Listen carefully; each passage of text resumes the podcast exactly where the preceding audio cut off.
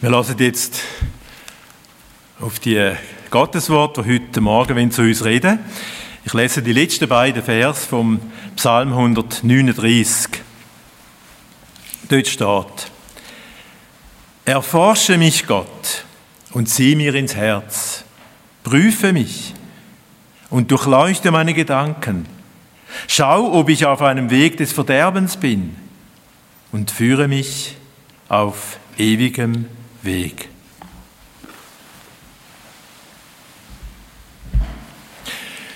Liebe Gemeinde, für alle Schul- und für alle Kirchenpfleger und auch für alle Kassier von Gemeinden und Geschäften und Vereinen geht es im Moment, kann ich mir vorstellen, etwa eine Überstunde.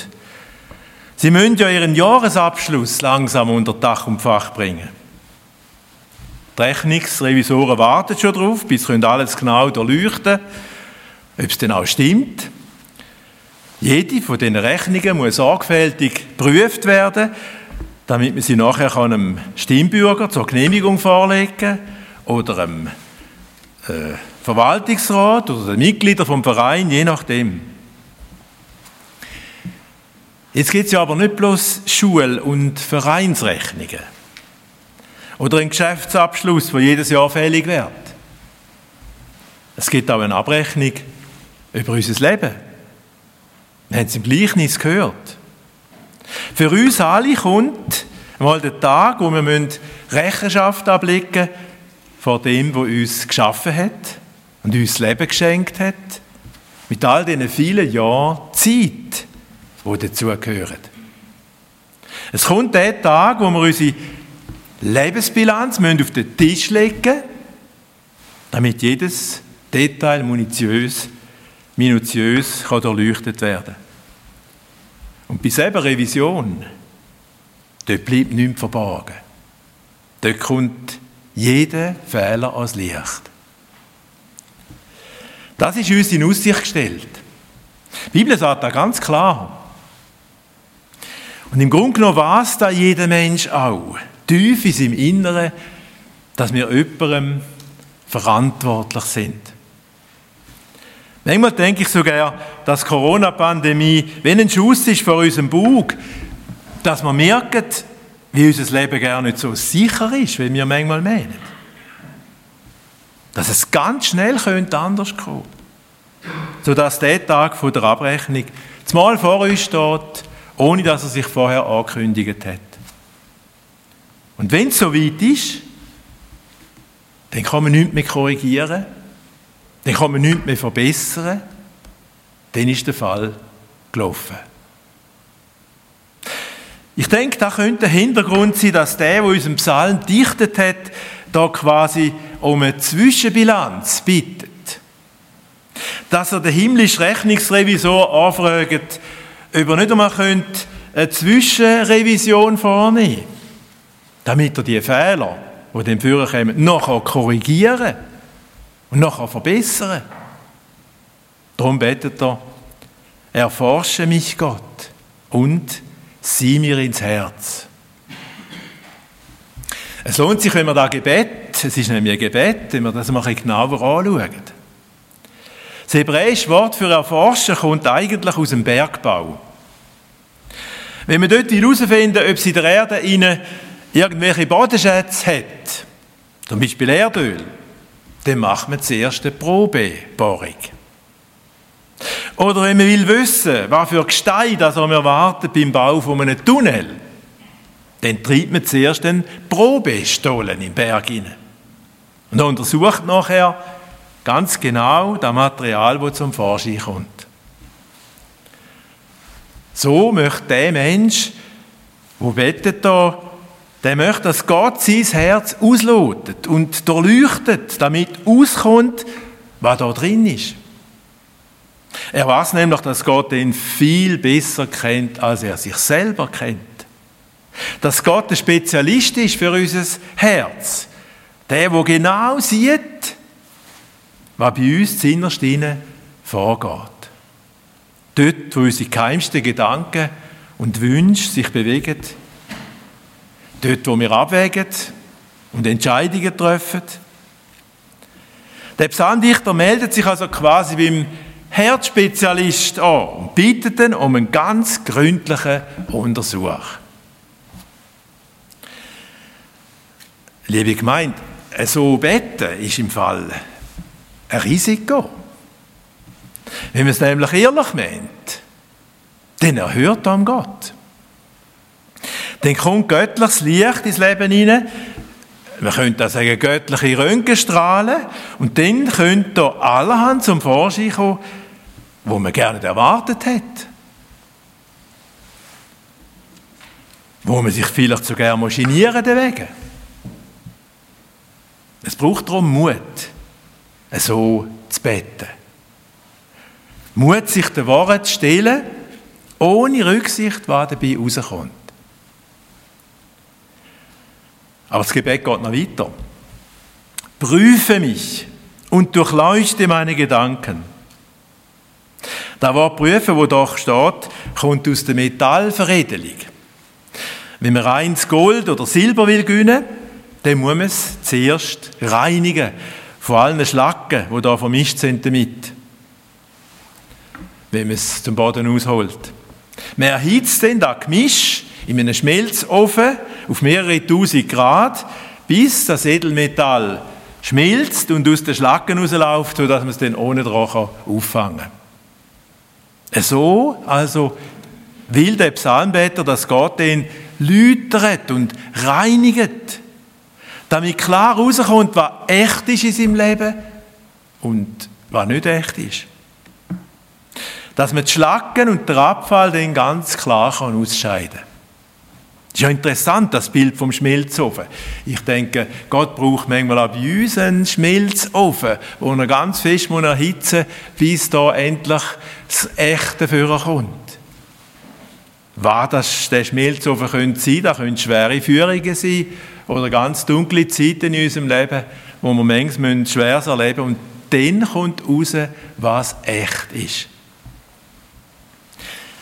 Es geht ja nicht bloß um unser äußeres Verhalten, wo Gott soll prüfen sondern ob es aussen durch alles schön aussieht, sondern es geht darum, bis innerst inne, in die geheimsten Gedanken inne soll er alles läutern.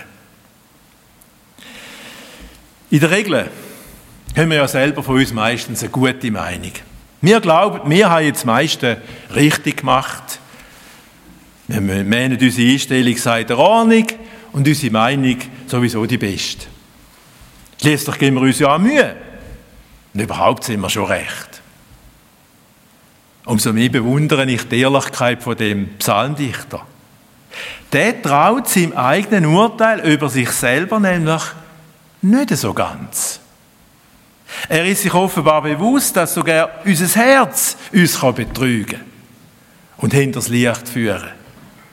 Dass wir sogar uns selber etwas vormachen können und uns den Weg täuschen und hinter das Licht führen, dass wir es nicht einmal merken. Ja, dass sogar unser gutes Gewissen sich kann. Darum wünscht der Mensch für sich jetzt eine göttliche Inspektion. Mit seinem Gebet will er quasi sagen, ich möchte, dass du Gott durchcheckst, was ich denke, was für Motive und Absichten ich habe, was für Pläne in meinem Leben und in meinem, Leben und in meinem Kopf spucken und was für Bilder und Fantasien da umschwirren. Nimm du bitte alles unter die Lupe. Auch da, wo mein Gedächtnis will ausfüllen. Und da, und die Gefühle, die in mir leben und am Wirken sind. Wenn ein Patient, der keine Ruhe geht und unbedingt vom Spezialist will wissen, was mit seinem Körper nicht stimmt, so möchte der Better, dass Gott ihn ganz gründlich untersucht und nochmal auf Herz und Nieren prüft.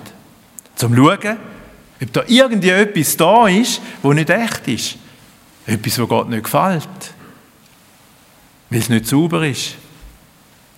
Ob es da Gedanken gibt, die ihn von Gott wegziehen.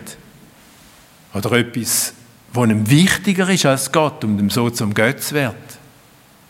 Da möchte er nämlich auf keinen Fall, dass so etwas in seinem Leben bleibt. Der König David, wo der Psalm dichtet hat, ist bereit für so eine göttliche, gründliche Zwischenrevision. Er hat Klarheit willen über das, was in ihm vorgeht, egal was dabei rauskommt. Er ist bereit sich von Gott durchleuchten zu lassen und wenn nötig auch korrigieren zu lassen. So etwas, liebe Gemeinde, braucht Mut und es braucht Flexibilität. Aber die wünsche ich mir eigentlich auch. Ich möchte nicht auf den letzten Weg geraten und erst am Schluss merken, dass ich mein Leben in die verkehrte Richtung gelebt habe. Sondern ich will auf dem richtigen Weg bleiben und an das Ziel kommen, wo Gott für mich vorgesehen hat. Die Bereitschaft, sich immer wieder überprüfen zu lassen vom himmlischen Rechnungsrevisor, sich regelmäßig durchchecken zu lassen vom göttlichen Herzspezialist, die möchte ich eigentlich das Leben lang mir behalten. Das bedeutet aber, dass ich mich immer wieder dieser göttlichen Durchleuchtung aussetze, dem Wort von Gott, wo bis in meine tiefsten Schichten hinein will vordringen. Dass ich parat bin, auf das Wort zu hören. Also etwas, wo in erster Linie mich angeht. Nicht meine Frau oder mein Nachbar, sondern mich dass ich darauf lasse, in der Bereitschaft, mich auch korrigieren zu lassen, wenn es nötig ist. Da wäre doch eigentlich der Sinn vom Gottesdienst, liebe Gemeinde, oder nicht? Dass wir uns immer wieder dem göttlichen Wort aussetzen und uns, wenn nötig, zurechtbringen lassen. Menschen, die bereit sind, sich von Gott die Frage stellen zu lassen, sich korrigieren zu lassen, sich verändern zu lassen, die bleiben innerlich jung und beweglich bis ins höhere Alter hinein. Die wären nicht stur und verknöchert in ihren Ansichten, sondern können ihre Meinung auch noch ändern, wenn es muss sein. Ihr grosser Wunsch ist nämlich, dass sie nicht auf einen falschen Weg geraten, sondern auf dem Weg bleiben, wo zu Gott führt. Darum betet der David jetzt weiter. Schau, Herr, ob ich auf einem Weg des Verderbens bin und führe mich auf ewigem Weg. Letztlich geht es also darum, wer in unserem Leben am Steuer ist. Ein Schiff ist einmal auf Afrika gefahren. Sizilien und die Straße von Messina sind bereits hinter ihm gelegen und jetzt ist es bei schönstem Wetter wieder aufs Meer rausgegangen. Der Kapitän ist gut aufgeladen und hat seinen Passagieren auf einem interessanten Rundgang alles erklärt. Am Schluss hat den Teilnehmer gefragt, wieso braucht es da eigentlich so viel, so viel Messgerät? Das Steuern ist doch ganz einfach. Bitte, hat der Kapitän zur Antwort gegeben, probieren Sie es doch einmal. Tun Sie mal fünf Minuten selber steuern. Da nach dem Kompass. Sie müssen einfach genau 176 Grad fahren. Der Vorlaufpassagier hat selbstbewusst am Steuerrad drei da. Und wo die fünf Minuten dann rum sind, hat er gesagt, das ist ja bestens gegangen, oder nicht? Ja, jetzt wollen wir gerade mal schauen, hat der Kapitän brummelt und hat dann beim Kursschreiber eine ganze Papierrolle mit dem aufgezeichneten Kurs rausgezogen. Da vergleichen sie jetzt die Kurslinie von unserem Stürmer mit ihrer Kurslinie, hat er zum Passagier gesagt. Oh ja, eine richtige Zickzackkurve hat man da gesehen. Kein einziges Gradstück drin. Der Kursschreiber hat die krummen Weg ans Licht gebracht. Liebe Gemeinde, gleicht unser Leben nicht auch irgendwie so einer Schifffahrt auf dem Meer. Wir stehen ganz selbstbewusst am Steuer und wir, wir fahren hier einen geraden Kurs. Vielleicht Wenn man auch den Eindruck, dass er ja gar keine Kunst, den richtigen Weg im Leben zu finden. Aber wenn man dann den gefahrenen Kurs einmal mit dem Kursschreiber, mit dem Wort von Gott vergleicht, dann kann man verschrecken. Dann merkt man auf das Mal, dass unsere Kurslinie ganz krumm und verkehrt rausgekommen ist. Solange schön Wetter ist, geht das selber steuern vielleicht ein paar Jahre noch ganz gut. Und man hat den Eindruck, das sei ja gar keine Sache. Man hat ja alles im Griff. Aber dann kommt vielleicht mal ein Sturm. Ohne Sturzwelle um die anderen schlägt über uns zusammen. Es läuft längst zum Ruder aus, mit der Arbeitsstelle oder mit der Ehe oder mit dem Kind. Es läuft mal nicht mehr so, wie man es geplant hat. Und ganz schnell ist man dann am Ende von seiner Weisheit. Gut. Wenn man auch frühzeitig feststellt, dass man auf dem falschen Kurs ist und nachher umkehren, bevor es spät ist. Die eigenen Wege, die wir ohne Gott einschlagen und steuern, die führen letztlich immer ins Elend.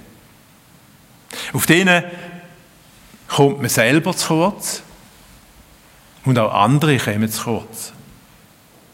Das sind tatsächlich Wege von der Mühsal und vom Schmerz, wie es da eigentlich genau übersetzt wäre.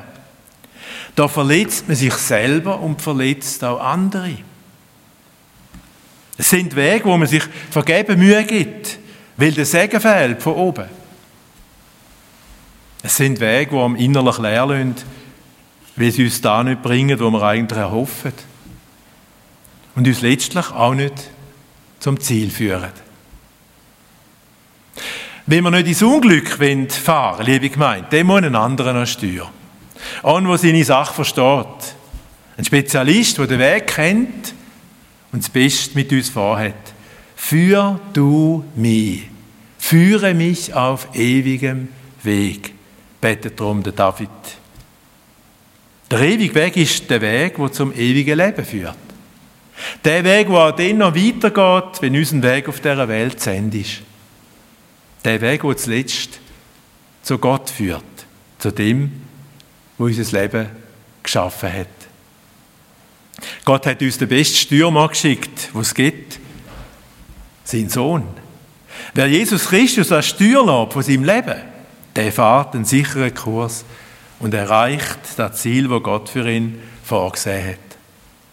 Darum geht es fast nichts Besseres, als dass man immer wieder einmal eine ruhige Stunde für eine Zwischenrevision nützen. Und mit dem König David betet, erforsche mich Gott und zieh mir ins Herz. Prüfe mich und durchleuchte meine Gedanken. Schau, ob ich auf einem Weg des Verderbens bin und führe mich auf ewigem Weg. Amen.